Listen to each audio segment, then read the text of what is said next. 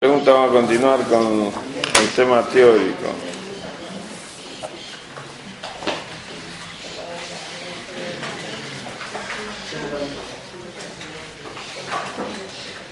Habíamos empezado a ver cartílago.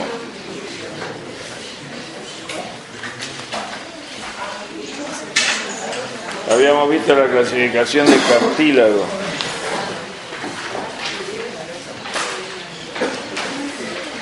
Si el cartílago se clasificaba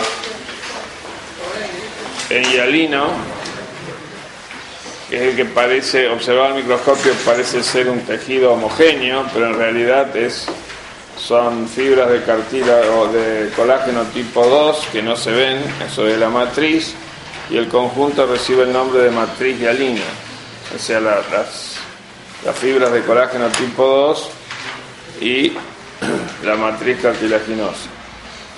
Sobre ese cartílago se va, se va a construir el cartílago fibroso que añade a esa matriz hialina colágeno, fibras colágeno de tipo 1 y es un cartílago de mayor resistencia. También existe otro cartílago que tiene mayor elasticidad, que añade fibras elásticas, lo que se llama el cartílago elástico que es, por ejemplo, la del pabellón auricular.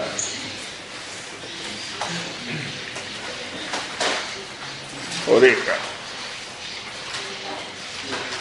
Bueno. Eh, vamos a ver un poquito eh, la estructura del cartílago hialino que aparece en la figura 2.2 de la página 4.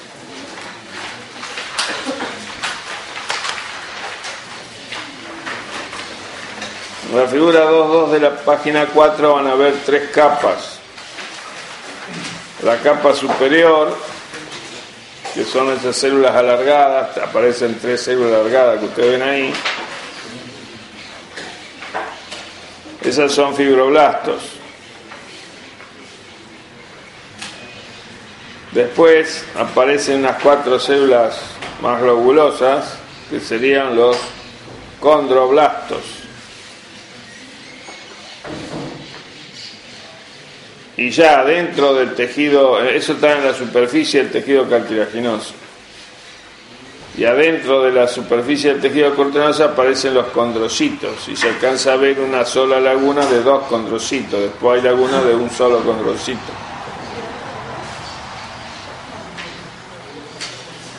¿Estamos? Eh, adentro del tejido cartilaginoso.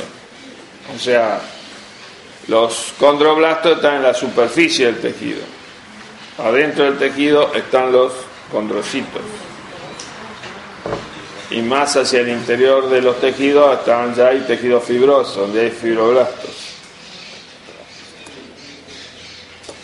Eso en cuanto a la distribución de fibroblastos, condroblastos y condrocitos.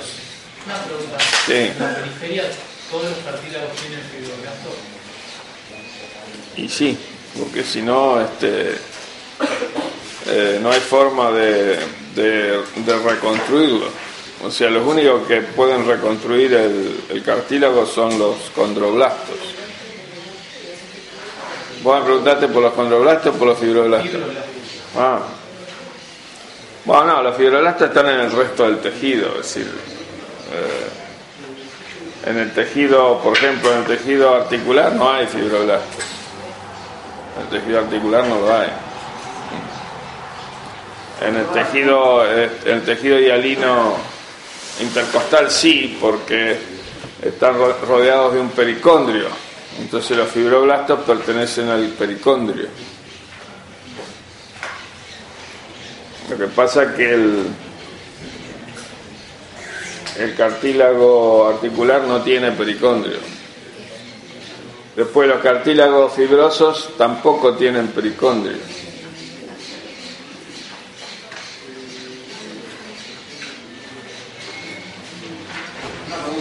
Sí. Acá en el cartílago elástico dice que hay más colágeno que fibras elásticas. ¿Puede ser? ¿En qué cartílago? Elástico. En el cartílago elástico. Hay más colágeno que fibra, hay más colágeno desde el punto de vista del tipo 2, porque ese forma parte de la matriz.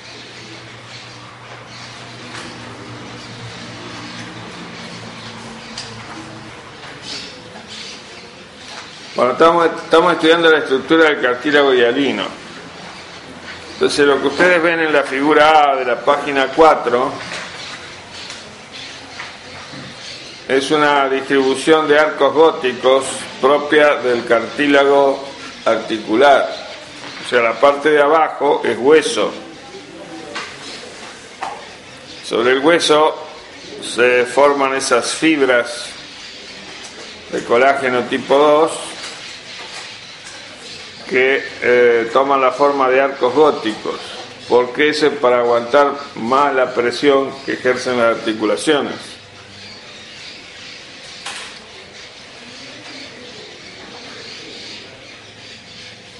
Eso es lo que le permite tener mucha resistencia en las articulaciones, esa estructura de arcos góticos. Eso es visto de un plano, visto desde una perspectiva espacial, tiene la figura tipo D.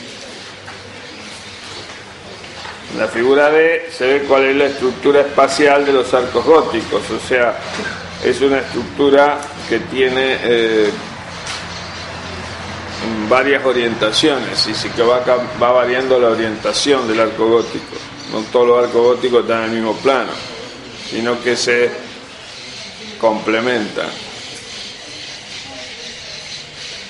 Esa estructura de arco gótico simple es propia del tejido articular, está basado en una parte ósea, plantada en una parte ósea la parte inferior y la parte superior es la que articula.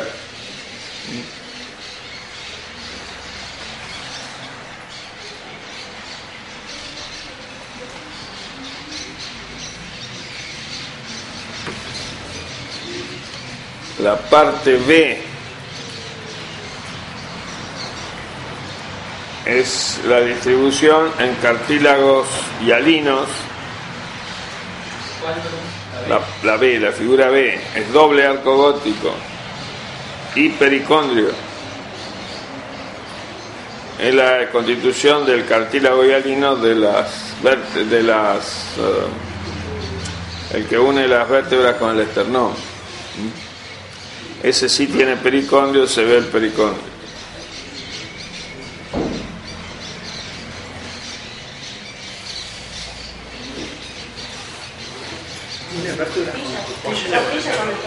¿Qué dije yo?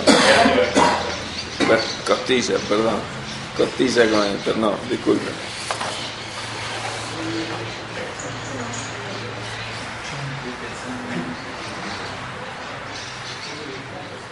Bueno, en cuanto a la estructura del cartílago fibroso, la tienen en la página 6. La figura superior, la figura 2.7, muestra cómo se ven eh, el cartílago fibroso, es decir, sobre una matriz hialina uniforme que tiene colágeno tipo 2 incluido, pero que no se ve, se ven las fibras de colágeno tipo 1 y los condroblastos o condrocitos.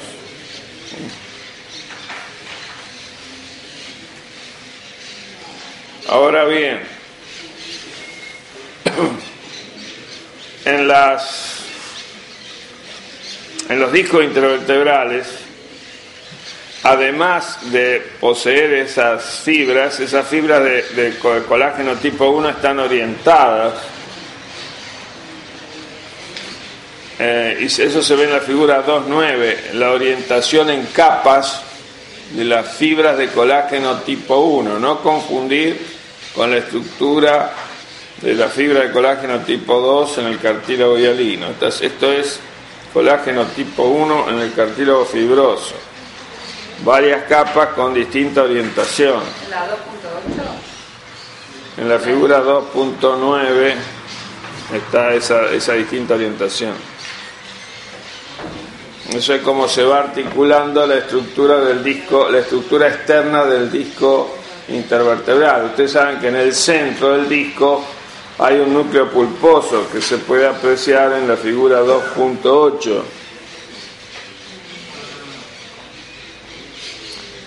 lo que está en, en zona rayada sería eh, la parte del cartílago fibroso y la parte central es un núcleo fibroso que no tiene prácticamente resistencia.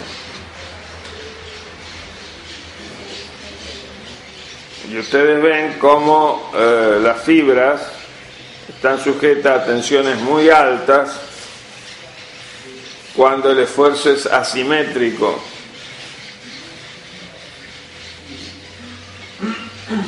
Por eso lo peor que hay para el disco intervertebral es la flexotorsión. Es decir, cuando ustedes hacen esto y flexionan, o sea, torsión y flexión al mismo tiempo, es la peor forma de tratar a los discos intervertebrales. Y en esa posición, el esfuerzo en esa posición puede ocasionar hernia de disco a cualquier edad. O sea, cuando estén levantando pesos, tengo que levantar esto, tengo que mantenerme en una sola posición, no puedo hacer esto. Así, poder, puedo. Pero corro muchos riesgos y eso es muy pesado.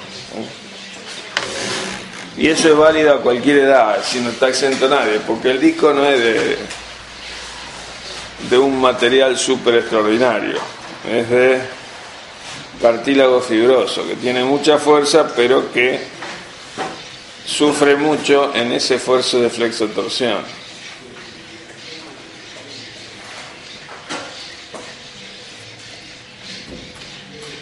Es lo peor que hay para el disco intervertebral. Una vez que se produce la hernia de disco, es decir, es, el fenómeno por el cual el núcleo pulposo prácticamente se abre paso a través de las fibras rotas. En ese momento, el disco lo que hace es disminuir su altura. Eso es muy doloroso. Con el tiempo, es decir, puede retomar un poco la altura, pero nunca va a lograr la altura original una vez producida la hernia de disco. Y eso por ahora no tiene ninguna chance de cura. No hay operación que valga. Si la operación lo único que hacen es sacar el disco y soldar las vértebras todo con hueso. Con lo cual, si yo, yo tengo que soldar dos vértebras, los discos por encima y por debajo de esas dos vértebras están sujetos a esfuerzos muy superiores.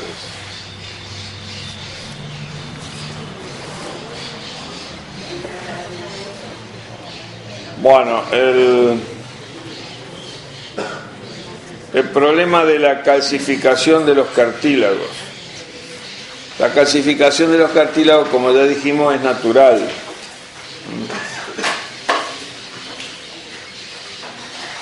Sea, se da en la osificación endocondral, que es, eh, que es la propia del crecimiento óseo.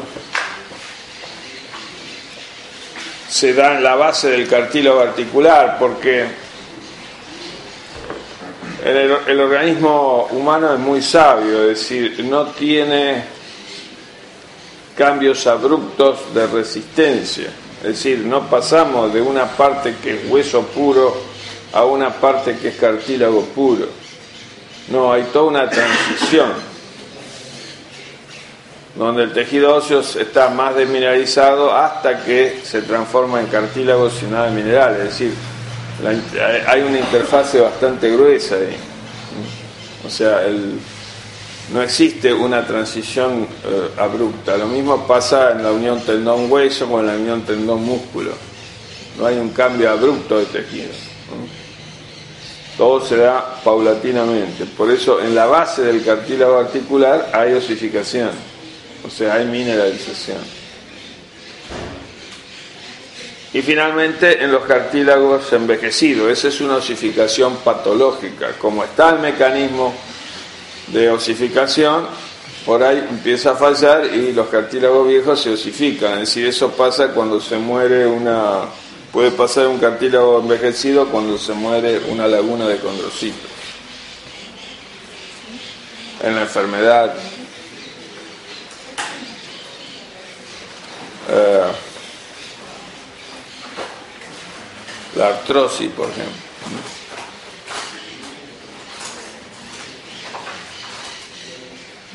La artrosis es eso, es mineralización de los cartílagos, a diferencia de la artritis, que es todo lo que termina en itis es inflamación.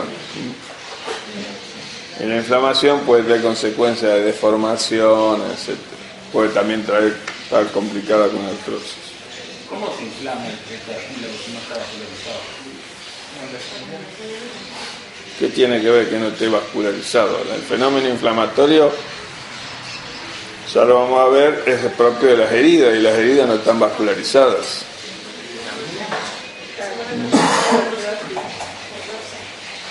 O sea, aparte que no esté vascularizado no quiere decir que por adentro del cartílago no circulen sustancias.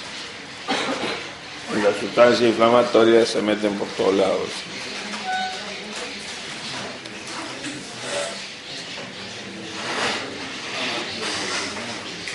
Bueno, Vamos a ver ahora el tejido óseo.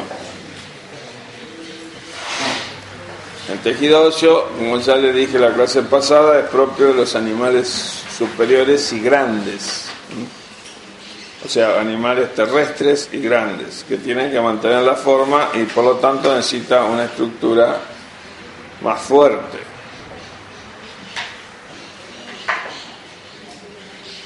Entonces, todos ustedes saben que a medida que aumenta el volumen de una persona, sus sesiones resistentes tienen que aumentar más. Por eso no puede haber ni enanos ni gigantes con nuestra forma. O sea, estoy hablando de gigantes de 5 metros, no los puede haber con nuestra forma. Es decir, podrán tener la forma humana, pero tendrían que tener unas piernas mucho más gruesas que las nuestras. Es decir, eh, más o menos la diferencia que hay entre un elefante y una gacela. Mientras que la gacela tiene las patas finitas, el elefante tiene las patas más gruesas. Eso es un problema de tamaño. O sea, el, el peso del animal aumenta con el cubo de la altura, porque aumenta con el volumen. Mientras que la superficie de las patas aumenta con el cuadrado de la altura. Por lo tanto, a medida que el animal es más alto, la superficie tiene que aumentar bastante más porque si no, eh, no podría resistir semejante peso. Y por eso tienen que tener un material muy resistente como el hueso mineralizado. Los materiales eh, mineralizados del organismo humano, no voy a entrar en los animales que pueden tener más, pero en el organismo humano son de tres clases están los huesos, que diría que los tres tejidos resistentes que tenemos son los menos mineralizados, los huesos, un 70% de mineralización más o menos. O un 70% del hueso es mineral. Después está la dentina, que sería el hueso de la raíz del diente, que está sujeto a cargas muy grandes. Las cargas más grandes del organismo están en la mandíbula. Por eso los huesos mandibulares son los más resistentes del organismo.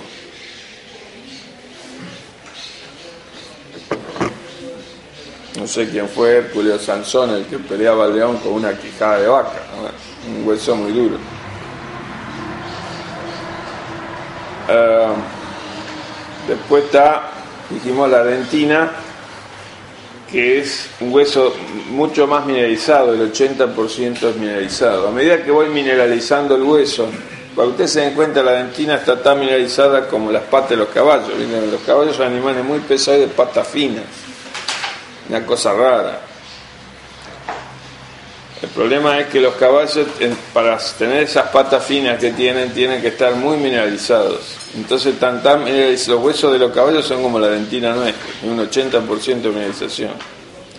Eso hace que cuando un caballo se quiebre, no sea fácil de, de, de que eso se regenere como un hueso humano.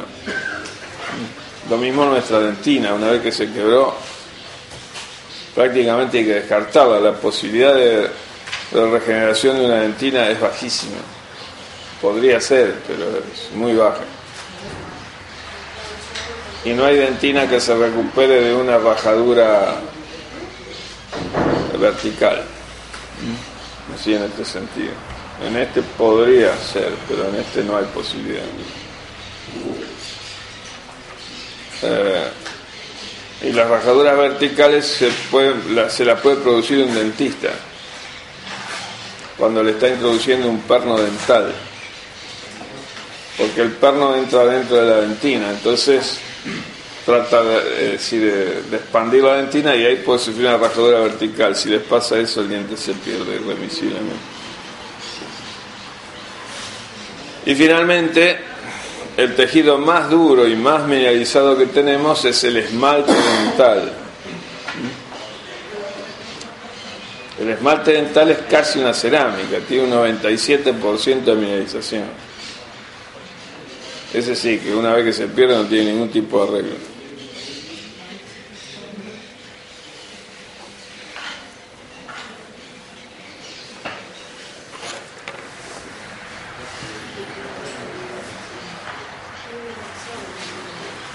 Por eso la, infección de los dientes es tan peligrosa, porque una vez que atraviesan el esmalte dental y se meten en la dentina, pueden rápidamente alcanzar la pulpa, donde está, es decir, que vendría a ser eh, la pulpa del diente, vendría a ser la médula ósea del, hueso.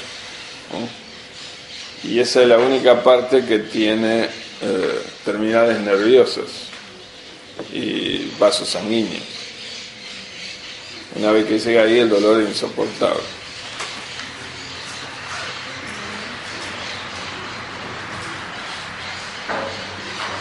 La base de la higiene dental está en la comida. O sea, la mejor forma de mantener sano un diente es comer sano. Esa es la mejor forma de higiene dental que hay. Muy superior al cepillo, el dentífrico, el hilo y todo lo demás.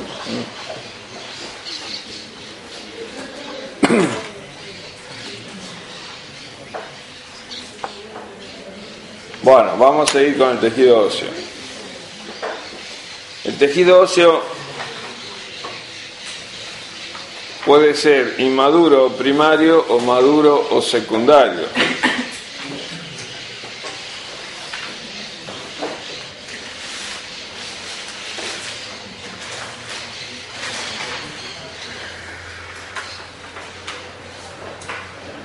Hueso inmaduro es aquel hueso que todavía no ha terminado de mineralizarse, si por eso no tiene ningún sentido reemplazarlo porque es un hueso joven,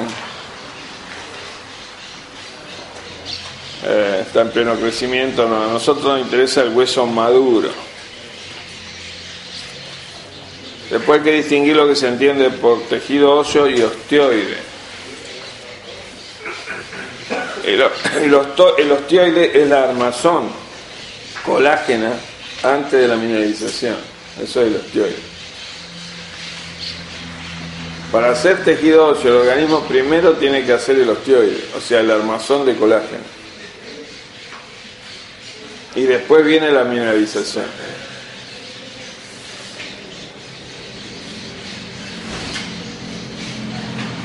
Cuando se produce una fractura o una muerte de condrocitos, todo ese, ese tejido mineralizado tiene que ser eliminado, porque si no, en ese lugar no hay forma de producir el osteoide.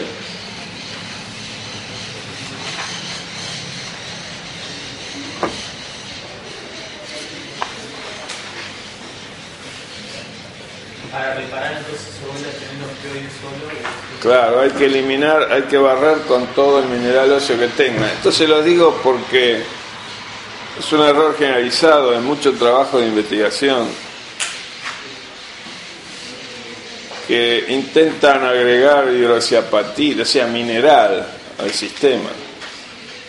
Cuando el sistema lo que tiene que hacer para reconstruir el hueso es primero eliminar el mineral, encima si ustedes lo agregan, están perjudicando notablemente la cicatrización. Lo que hace, lo que va a pasar en ese caso, es que los pedazos de mineral que ustedes agreguen el tejido los recubra y se osifique alrededor de esos pedazos de. Entonces, como tiene que osificar menor cantidad de tejido, se va a osificar más rápido. Entonces el dentista está contento porque cicatrizó más rápido, pero no cicatrizó nada porque ese hueso es un hueso de malas condiciones y está lleno de partículas que son cerámicas, que no tiene nada de hueso.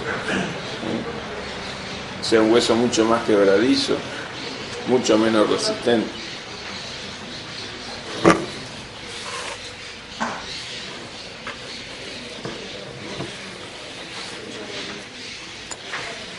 Así que eh, cuando se agrega, eh, lo que pasa es que una vez que se formó el estoide, sí, el agregado de iones calcio favorecería la mineralización, pero de iones calcio, no de mineral calcio, de mineral sólido calcio. Sea, ahí lo que conviene agregar es un, es un fosfato tricálcico que se, se solubiliza rápidamente y se transforma en iones. Eso sí va a ayudar a la mineralización ósea, no la hidroxiapatita.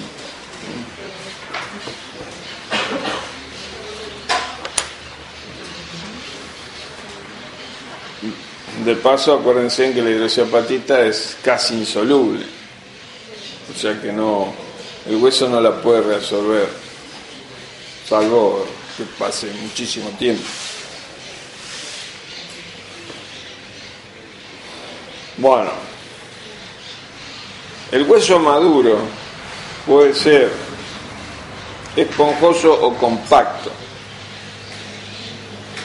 Esponjoso en inglés tiene dos palabras claras, dos palabras básicas para decir esponjoso. Una es spongious, que es muy, la saca enseguida por parecido, es grande. Y la otra no, la otra es cancellous. O sea, cancellous y spongious es lo mismo en inglés, quiere decir hueso esponjoso. Tanto el hueso esponjoso como el hueso compacto son tejido óseo maduro. Se llama secundario, adulto, laminar o lamelar. Son todos nombres para el hueso maduro y abarca tanto el tejido esponjoso como el tejido compacto.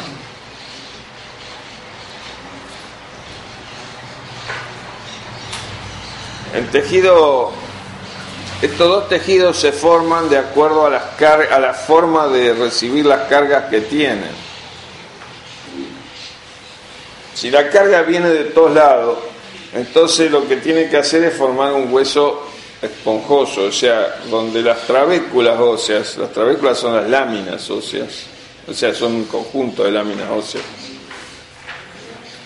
son láminas más grandes, digamos, donde esas láminas se unan una con otra sin eh, dirección preferencial posible.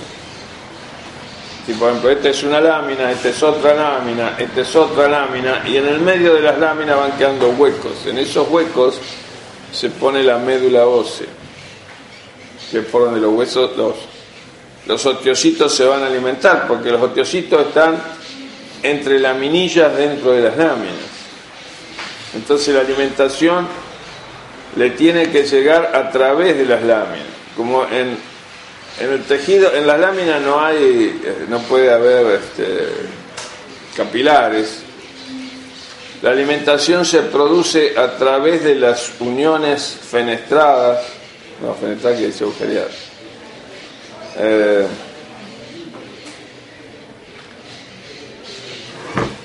¿Cómo se llama cuando se se me fue el nombre.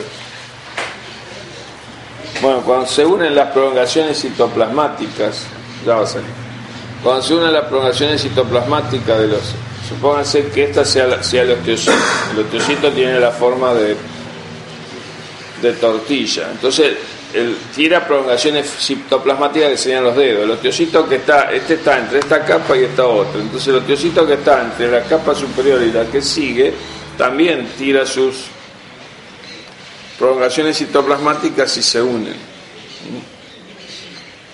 Entonces, a través de esas uniones los osteocitos se van pasando las alimentaciones, el oxígeno y todo. Y eso viene desde la capa que está cerca de los capilares. Esa es la forma de alimentación. Cuando se muere un osteocito, el problema no es tanto que se murió el osteocito, sino que deja de alimentar al osteocito que estaba cerca. Entonces se produce una mortandad grande. Eh, ustedes tienen, ¿cuál es la diferencia entre un hueso esponjoso y uno compacto? En el hueso esponjoso hay mayor cantidad de poros, digamos, donde está la médula ósea. En el hueso compacto eh, prácticamente casi no hay poros. O sea que las láminas están una a continuación de la otra y son eh, grandes. Entonces, ¿cómo es la forma que tienen que tomar para formar ese amplio conjunto de láminas? Es decir, la forma es la circular alrededor de un tubo, o sea, forman como una... Las láminas se, se ponen en forma de cilíndrica, digamos, y tienen un tubo hueco en el medio que es como están hechas nuestras nuestros eh, miembros, eh, las piernas, los brazos, con tubos cilíndricos. Pero estos tubos que yo le estoy hablando no son el tubo del hueso. Estos tubos de lo que le estoy hablando son tubitos mucho más finitos que van componiendo las diáfisis, las partes óseas. A ver si. Sí, son los conductos de Haber. Lo que pasa es que. Ah, acá está. En la página 8, en la figura 210, ustedes tienen la parte de una diáfisis. Si ustedes observan la parte superior de la diáfisis, van a ver todos los tubitos chiquitos que hay, que son muchísimos. Entonces, bueno, dicen, entre cilindro y cilindro van a quedar huecos. No, porque entre cilindro y cilindro también se llena con eh, trabéculas óseas, con, con láminas óseas, no con trabéculas, dije mal la palabra, con láminas óseas.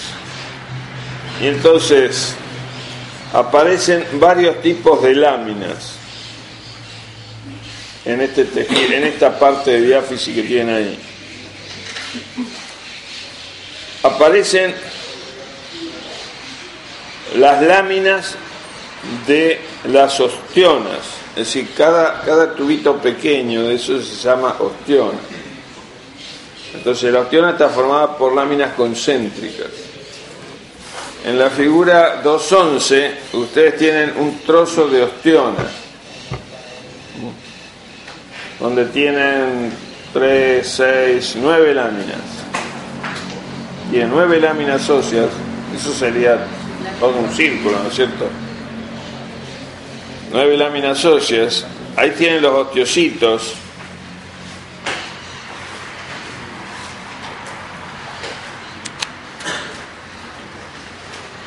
y ven cómo se unen las prolongaciones citoplasmáticas de los osteocitos.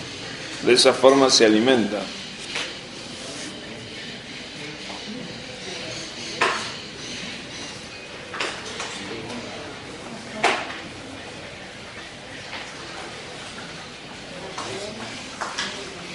El centro está hueco y se llama conducto de Havers. La ostiona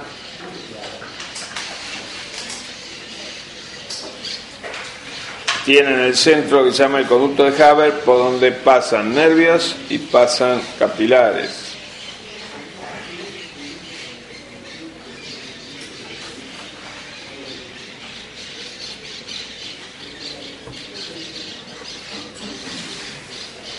La palabra que ahí no me salía es anastomosis. Es decir, eh, los, las prolongaciones citoplasmáticas están anastomizadas anatomosizada, no sé cómo se llama.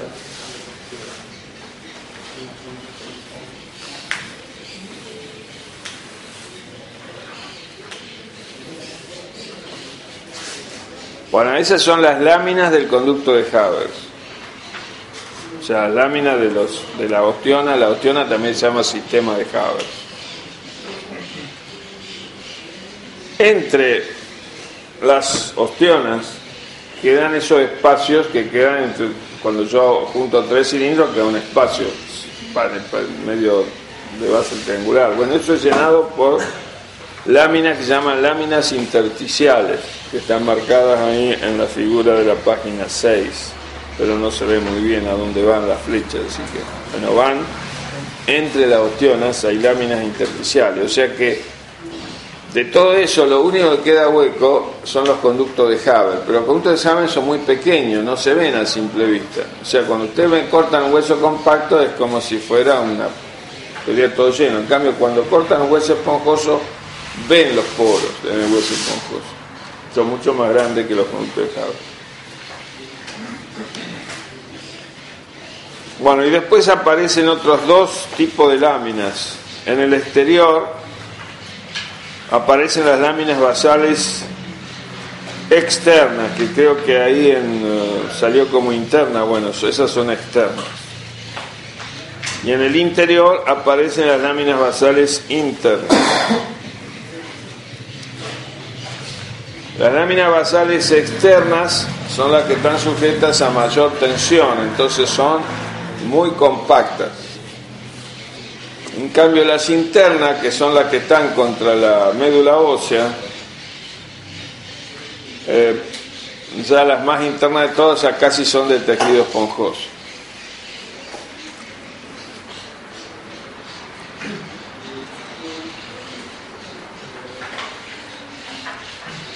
Más allá de las láminas basales externas se extiende el periósteo que es una capa de tejido colágeno.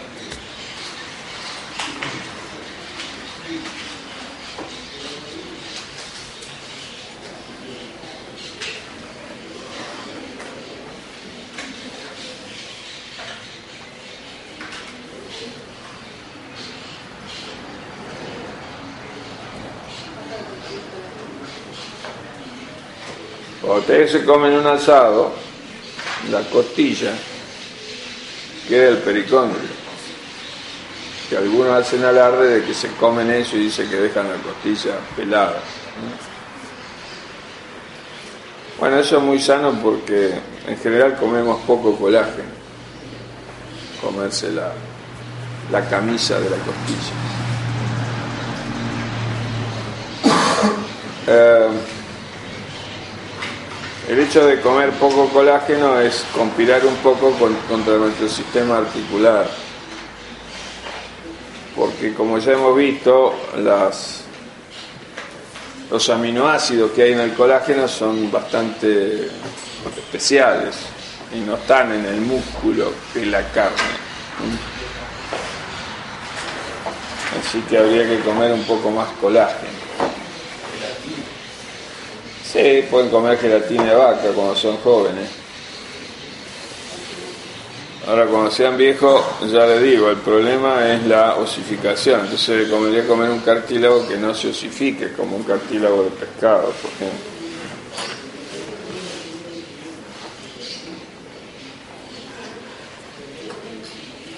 Bueno.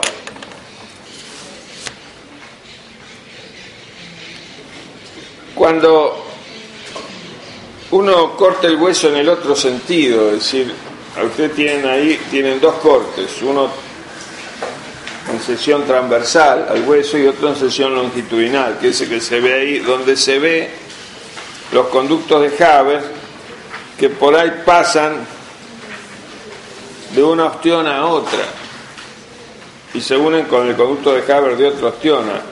Ese puente de unión se llama conducto de Bolman. Los conductos de Bolman unen entre sí los conductos de Havers. Lo tienen ahí en la figura.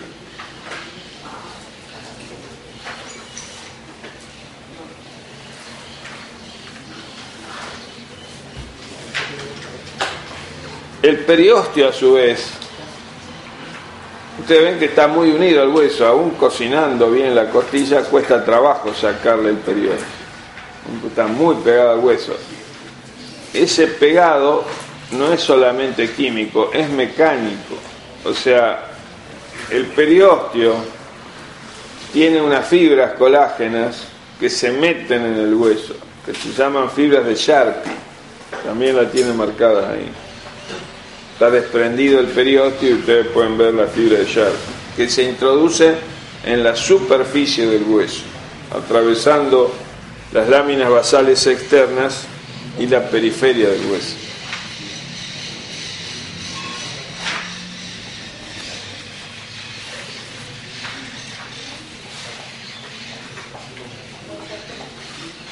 Ustedes vieron en, biomateriales, en la materia anterior, que las cañas óseas, o sea, los, los huesos tubulares de, nuestras extremidades, están sujetas a esfuerzos de flexotorsión que inciden sobre la superficie. Por eso son huecas las cañas y en el centro prácticamente no hay tensión. Ahora, las partes más próximas a la superficie son las más exigidas. Las partes más próximas a la médula son las menos exigidas.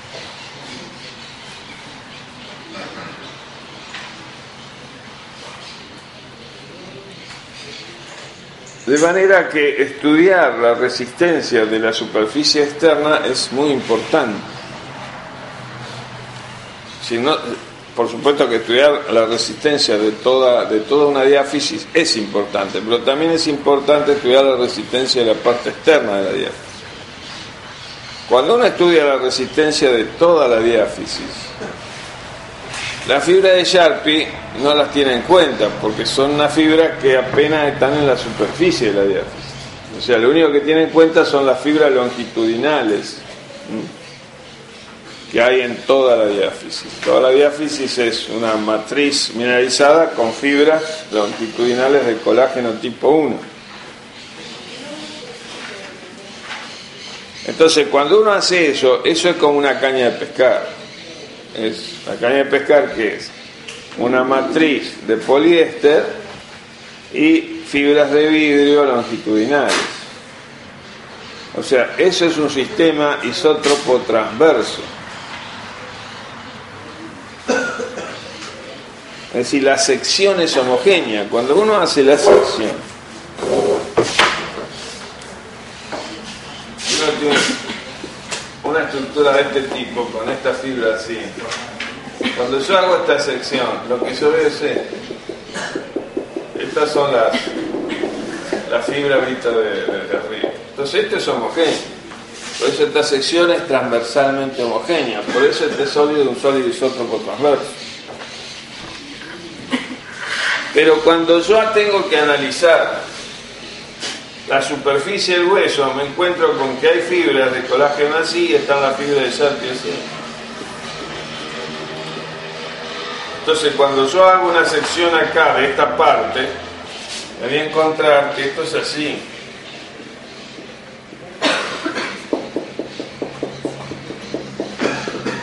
Y ahora esta sección ya no es homogénea, porque no es lo mismo tirar así que tirar así. Ese cuerpo es ortotrópico. Entonces, el estudio de la superficie ósea es más complicado que el estudio de la diáfisis.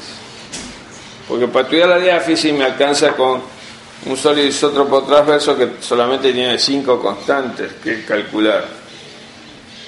En cambio, en un sistema ortotrópico tengo que calcular nueve constantes. Es más complicado.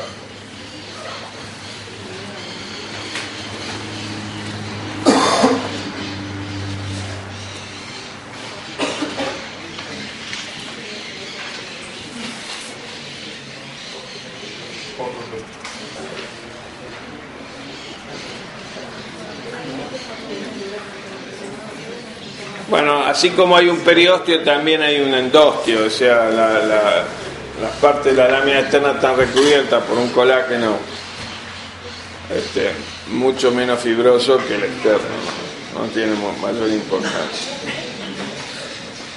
En las partes de un hueso largo que aparecen en la figura que no tiene número acá. Ah, 2.12. Figura 2.12. En la página 10.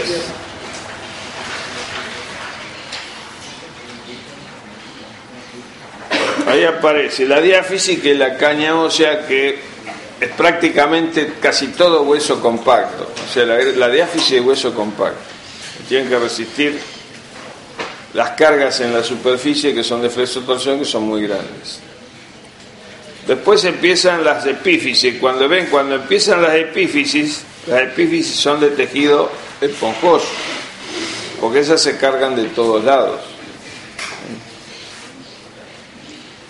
Entonces ahí, en las epífisis, las diáfisis se van afinando hasta que se hace muy finita en el contorno de, la, de los extremos.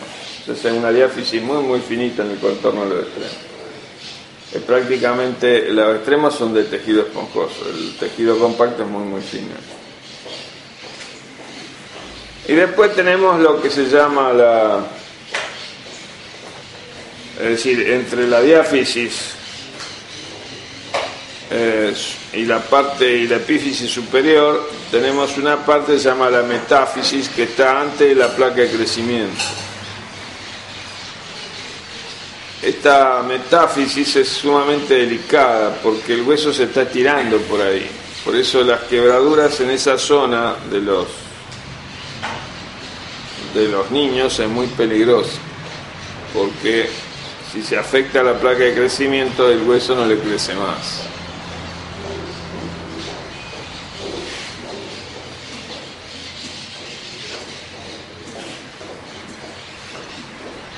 a medida que vamos creciendo, las placas de crecimiento se van fusionando.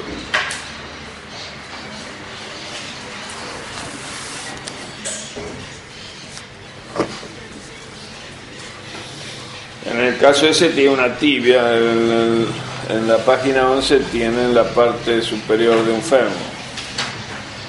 De nuevo, las diáfisis, que son las partes blancas, esas se van afinando hasta que se hacen muy, muy finitas. Existe diáfisis, existe hueso compacto, una capa muy finita de la epífisis, pero muy finita.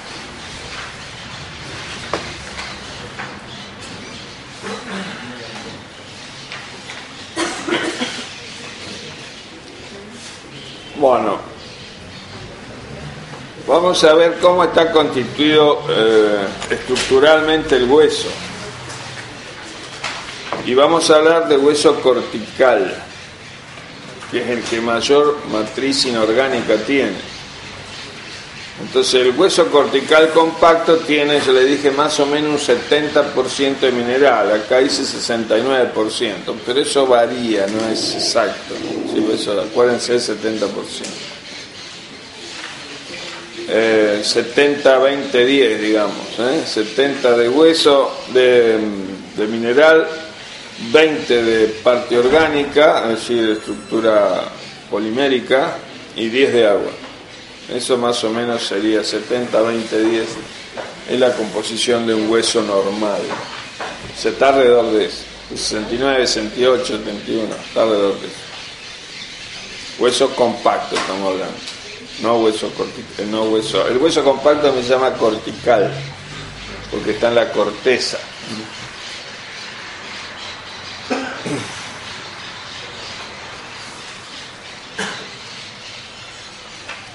Bueno, esa parte orgánica, ese 20 o 22% de parte orgánica, en un 90% es colágeno, o sea, el 90% son fibras.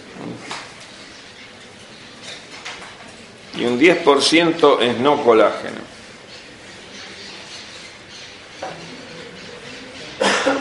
Ese 10% no colágeno en su mayor parte es extracelular, o sea, son glicosaminoglicanos. Y en un 15% más o menos son eh, eh, osteocitos, o sea, proteínas celulares.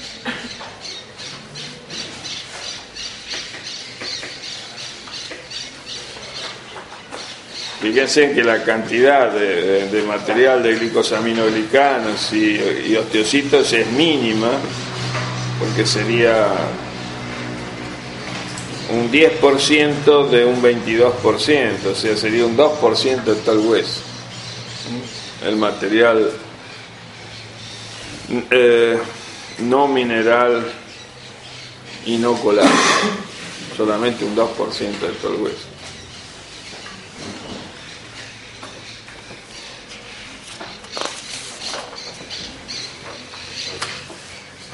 Vamos a hablar un poquito del mineral óseo,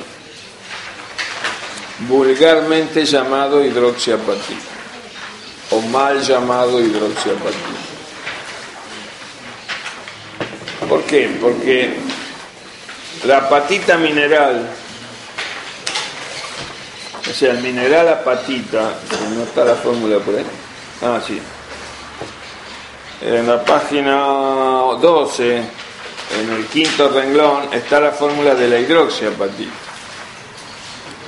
Pero la apatita mineral, en lugar de oxidrilo, tiene flúor. La apatita mineral, el mineral apatita. O sea, es calcio 10, fosfato 6, flúor 2. Ese es el mineral apatita. O fluorapatita. Pero si dicen apatita, es fluorapatita. Existe otro mineral también en la naturaleza, en las piedras, que se llama hidroxiapatita, que es el que tiene esa fórmula. Es como la fluorapatita, pero en vez de tener dos flúor, tiene dos bueno, Eso es en, la, en el reino mineral. El hueso es, en realidad son fosfato, es un fosfato básico de calcio. De fórmula y estructura parecida a la hidroxiapatita, pero no igual. Parecida a la hidroxiapatita, pero no igual. Por eso le dicen hidroxiapatita. Pero no es hidroxiapatita.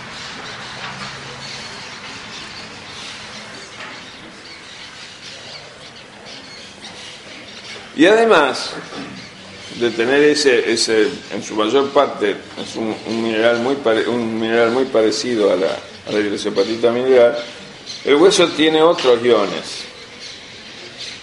Tiene otros iones negativos, por ejemplo, citratos, carbonatos, fluoruros. O sea, no es solamente este, fosfato y oxidrilo, sino que hay citratos, carbonatos y, y fluoruros. La fórmula del citrato es la que tienen también en la página 2, que deriva del ácido cítrico. El ácido cítrico sería cuando en el citrato reemplazan las cargas por hidrogeniones.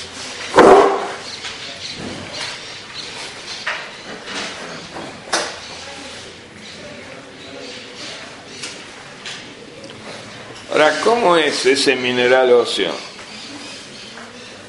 Bueno, es de acuerdo a cómo se forma y en la figura 2.15 tienen más o menos cómo se forma.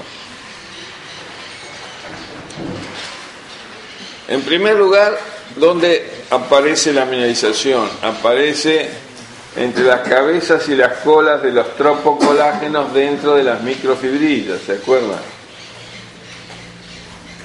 Bueno, a partir de ahí empiezan a migrar los cristales entre las fibrillas, esos pedazos que están en negro, entre las fibrillas.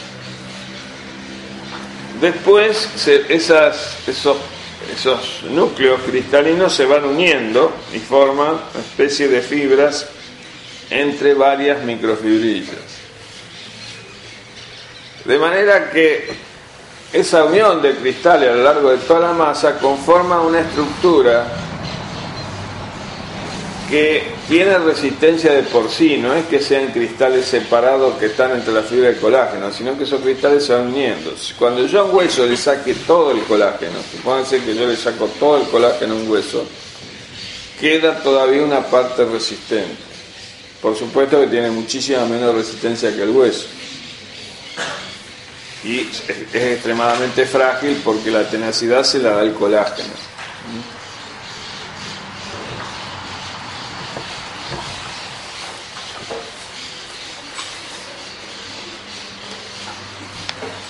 Bueno,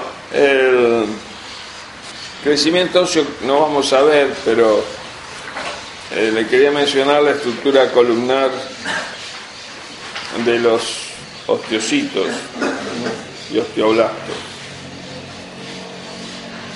y condrocitos y condroblastos.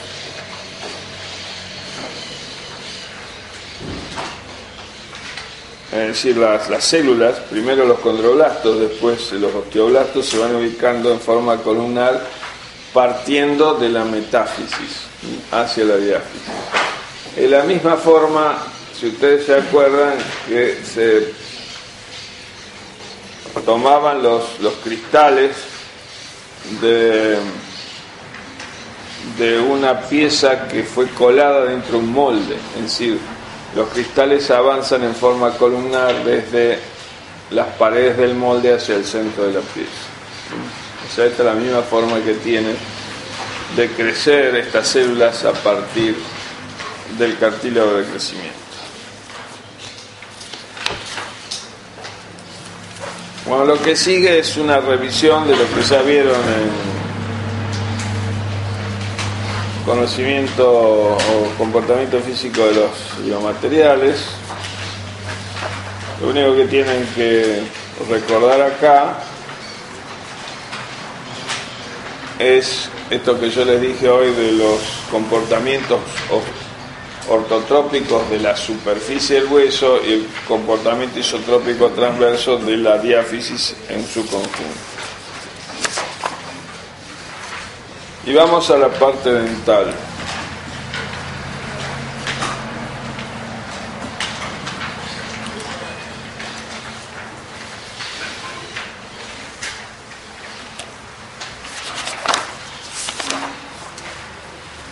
Bueno, ya son las 2 y 28, así que vamos a dejar acá y vamos a empezar con dientes la próxima clase. De cualquier manera ya les anticipé algo de dientes.